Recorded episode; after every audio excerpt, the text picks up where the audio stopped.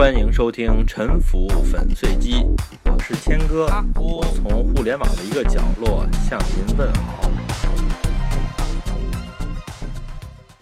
根据上一期的预告呢，咱们这一期来讲一下用一张表来看懂呢建筑的舒适性。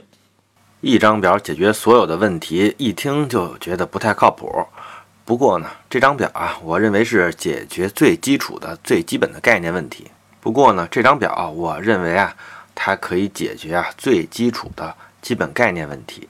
如果搞不清楚这点概念呢，就别谈什么日照、通风、节能之类的话题。在建筑技术方面，我们的从业者呢，典型的有三种态度。第一种呢，是我们都非常喜爱并且推崇的态度，那就是认真的对待建筑技术，并且呢，能够合理的应用建筑技术。哎，这其中最著名的建筑师呢，包括英国的大建筑师福斯特、福爵爷，再比如皮亚诺，嗯，德国的也有，比如斯图加特的索贝克教授。在英国、德国的建筑师当中呢，持有这种态度的建筑师是非常主流的。美国呀，就稍微差点儿。我呢不能说美国的建筑师都不行，这样呢就太草率了。美国建筑师呢，当然也有非常透彻的建筑技术专家，比如我之前推荐的那本书，它的两位作者呢，就都是美国的建筑学教授。但是至少呢，我大概的印象是这样的：美国的名建筑师当中呢，技术派的比较少，像 Frank O'Gary 或者 Lipskin 这种呢，玩造型的是比较多的。我二零一零年在华盛顿看过美国政府组织的国际太阳房竞赛，当时呢看到代表美国参赛的是弗吉尼亚理工大学的一组同学做的房子，以我有限的水平呢，都能感觉啊他们对日照和遮阳的理解是有问题的。我觉得呢，他们有点像我下面要说的另外一种从业者呀，就是对建筑技术呢是一种叶公好龙的态度，就是呢。这个基础知识呢不太熟悉，但是啊，有的时候呢喜欢谈论谈论被动节能之类的话题。做设计的时候啊，用一些伪技术来装点门面，比如说呢，连气象数据都没搜集好，就拿 Architect 之类的软件来搞一个风环境计算，渲染出来一张风速图啊。然后呢，面对这张图啊，多数的客户和同行都是不明觉厉啊。可能呢，只有少数人呢会看看上面的输入条件对不对，看看风速分布什么的。看着这种图呢，哎，基本上也不知道能推出什么结论，能采取什么策略，甚至啊，连要实现什么目标呢也没搞清楚。但是呢，这就足够唬住多数人了，用来混混社会呢也就足够了。不过呢，叶公好龙呢，你也可以认为他们是在追求进步的路上在前进着。最后一种建筑专业人士呢，他们呢是觉得建筑技术呢和他们一点关系都没有，不管是真专家还是随便说说，他们都没有兴趣理解。真技术或者伪技术呢，听起来都差不多，而且啊，经常呢这个伪技术它的语言啊更有吸引力，这种人啊成为主流呢，其结果就是啊大家一起交智商税啊。我举一个小例子吧，如果是夏天呢。太阳比较晒的时候，这个时候呢，最好的凉快的办法呀，就是遮阳。遮阳呢，最主要的大类呢，就是两类嘛，一类是外遮阳，就是遮阳的东西啊装在窗外边；还有呢，内遮阳，就是遮阳的东西在屋里边。遮阳的物体呢，大概就是百叶窗帘、棚子、架子和不透明的板子这么几种吧。在阻挡阳光这方面呢。哎，装在里面和装在外面啊是差不多的，但是呢，太阳照在遮阳百叶或者窗帘上呢，是会加热它们的。如果呀，这个百叶或者窗帘啊在屋内呢，这种热量就等于留在屋内了。特别是呢，如果用深色的窗帘，这样太阳对它的加热作用就更大了。而且呢，加热之后，红外线还很难穿透玻璃反射到屋外去。这样呢，看起来好像是遮阳了，但是呢，阳光的热量呢，全留在屋里了。而外遮阳呢，它虽然也被加热了，但是呢，它是在室外，所以这些热量呢，就进入不了室内。所以一般外遮阳的效果呀，比内遮阳呢好得多，起码要好一倍吧。这其实就是个建筑学的常识。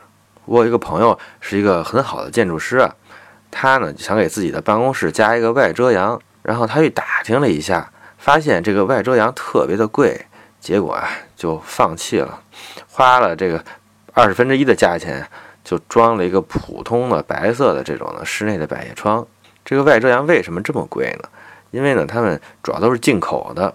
因为啊，国内的人呢普遍不知道这个外遮阳是干什么用的，没人识货呀，所以呢也没人装。客户不识货的话呢，开发商呢也不会去给客户装一些他们不要的东西。所以呢，这几十年过去了，到现在为止呢，国内的这种外遮阳的普及度啊仍然非常低。这个东西在国内的市场竞争呢也一直就没有形成，所以呢它的价格呀也就没降下来。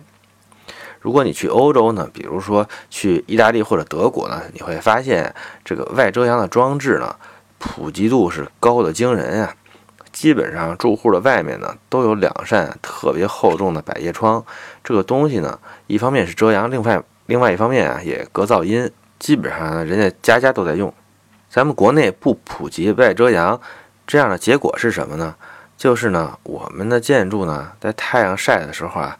就特别的热，想凉快呢就得开空调，就会产生能耗，排放二氧化碳，还得多花电费。这其实呢就是对咱们的一种智商税啊。想要免除智商税呢，就要从普及基础知识入手。这个基础知识呢，可能呢有这么一点枯燥。我推荐的这一张表呢，就是帮我们搞清楚气候。和我们所采取的设计策略之间的对应关系，什么气候、什么季节、什么时间段、什么天气情况下，能够采用什么样的策略来实现舒适，不能用什么样的策略来实现舒适，或者呢，在有些情况下呢，任何被动的策略都不管用，只能够利用建筑设备。咱们得能分得清这些情况，才不会把方向给搞反了。到底是不是真的能用一张表？来把建筑的舒适性给说清楚呢？这张表呢，只能说是一个起点吧，是基础中的基础。我之前呢推荐过一本书，叫做《太阳辐射、风和采光》，这里面反复的使用一个舒适度表。下面我就和大家一起进入正题。我们的故事呢，还是从人说起吧。人是一种恒温动物啊，它的体温呢是常年保持在。三十六到三十七摄氏度之间的，人的运动还有各种的生理作用和新陈代谢呢，都会产生热量。为了保持体温的恒定呢，这些热量就要散发出来。体温如果失衡的话呢，会导致啊体内的酶失活，会迅速的导致麻痹和死亡。体温的小幅度波动呢，也对人的免疫系统啊产生干扰。可能导致啊病毒的侵入，最典型的呢就是感冒。人的祖先呢是起源于东非大裂谷的，这里呢纬度低，在赤道附近，海拔高啊，海拔起码在一千米以上。比如东非的内罗毕在赤道附近，海拔呢是一千八百米左右，这儿的气温啊是最适合自然状态下的人类的，一年各个月的平均最高气温呢都保持在二十二到二十七度之间。最低气温呢是在十到十四度之间。坦桑尼亚的多多马呢，海拔是一千一百米，各月的平均高气温呢都在二十六到三十一度，平均最低气温呢是在十四到十九度。这些地方有比较充足的热辐射和比较适中的气温，可谓是自然界的温室啊。人体的基本体格和热环境的适应能力，就是十万年前在这种环境下设置的。人是为数不多的皮肤裸露的大型的哺乳动物，你想想看，有几种没有毛的哺乳动物呢？所以啊，人啊，真是天生的温室的花朵呀。人类呢，走出了东非高原，也就走出了他童年时期的温室，进入了一些充满了敌意气候的世界。在比较温暖的西非、北非、中东和南亚呢，这些地方呢还不太要紧，但是啊。如果一旦进入了像西欧、北欧或者华北、中亚等等这种冬天非常寒冷的地区呢，就需要有建筑来给人提供遮蔽风霜雨雪和缓和多变气候的这种人造的环境。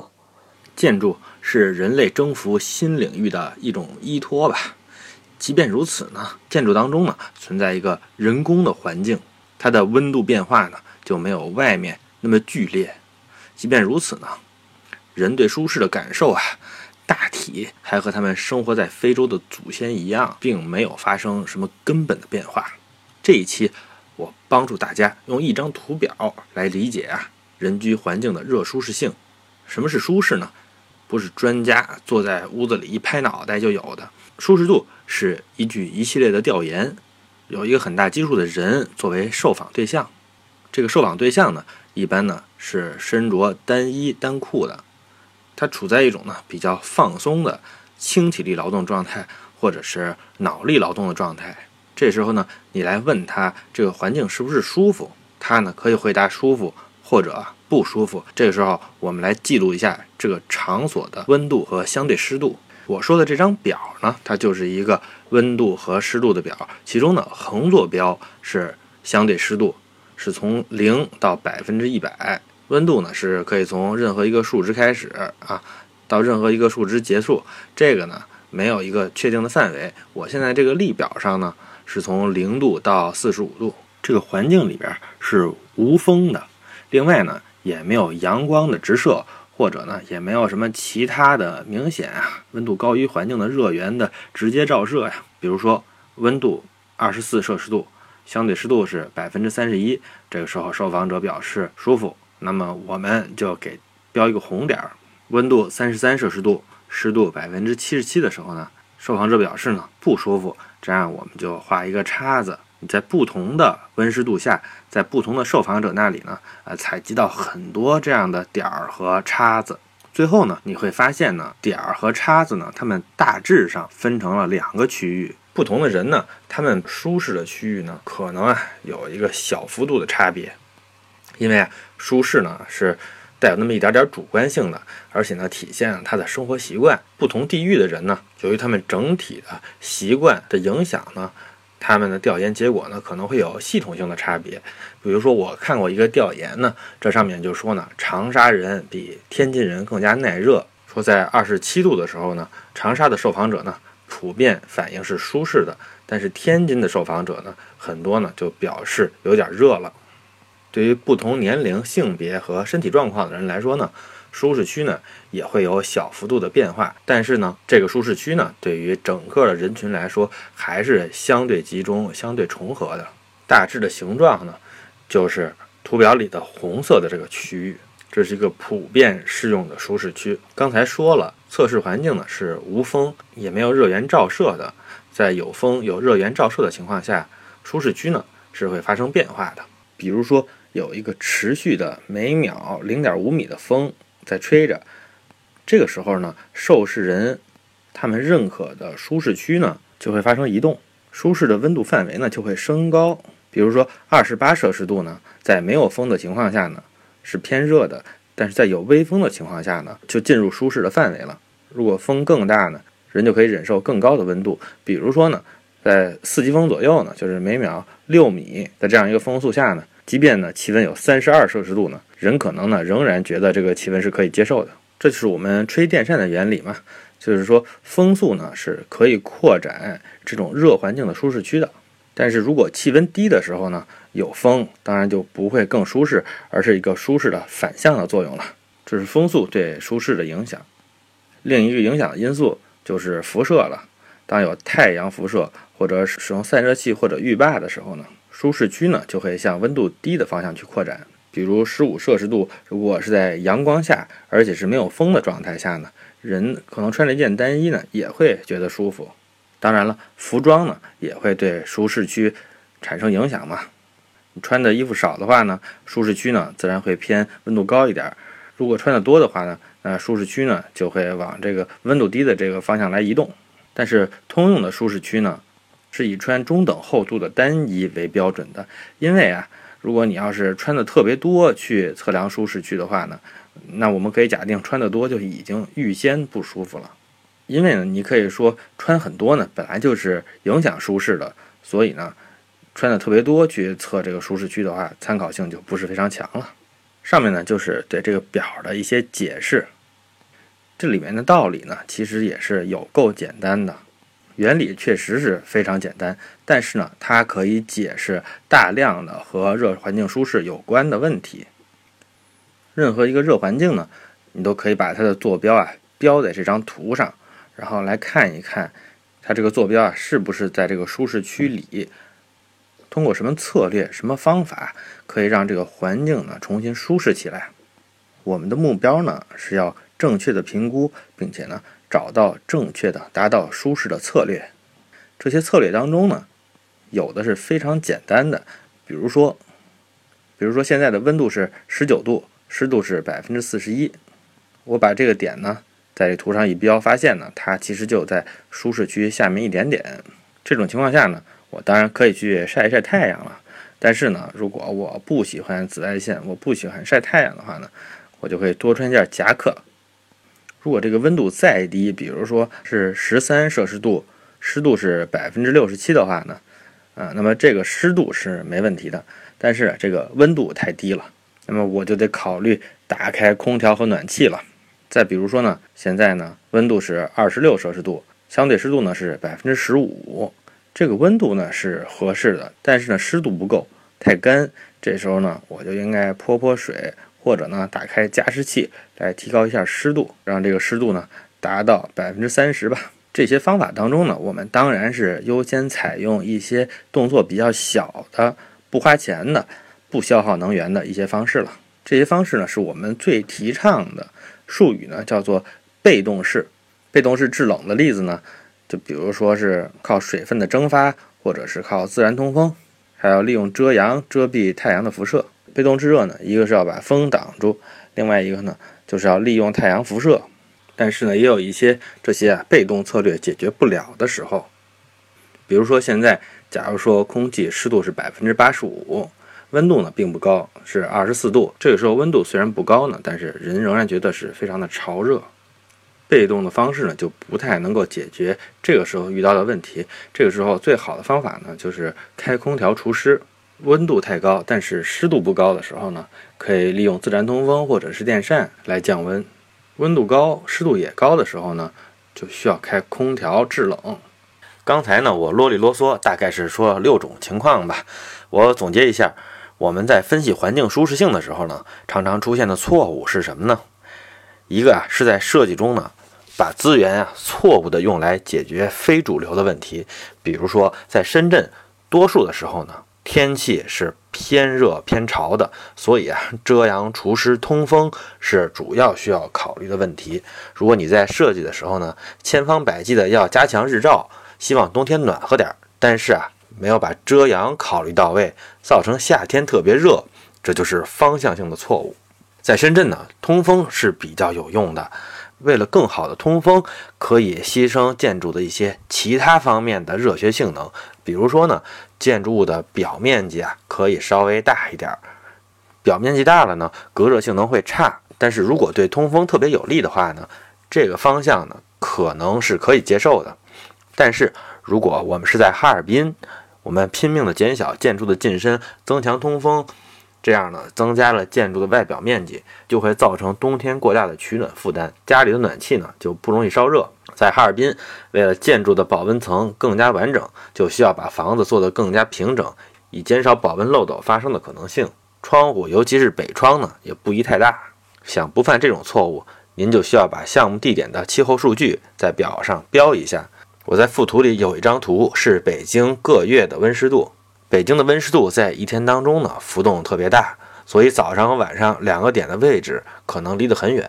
比如九月的北京啊，凌晨啊室外是有一点湿冷的天气，而午后呢却有一点微热，反而呢需要有一些通风。做设计的人呢还有一种常见的误解，就是觉得设备啊，特别是空调是不好的。这是我们发展中国家呀从这种贫困走过来带有的一种思维惯性吧。但是实际上呢，有的时候是可以靠自然的方法来达到舒适的，有的时候呢是不能靠自然的。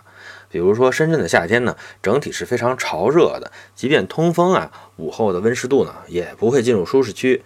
这个时候呢，当然不妨忍着，一般来说呢，对健康也无害。反过来呢，追求高一点的舒适度，开空调除湿或者制冷，这也是现代社会咱们追求享受、善待自己的一种很正常的方式。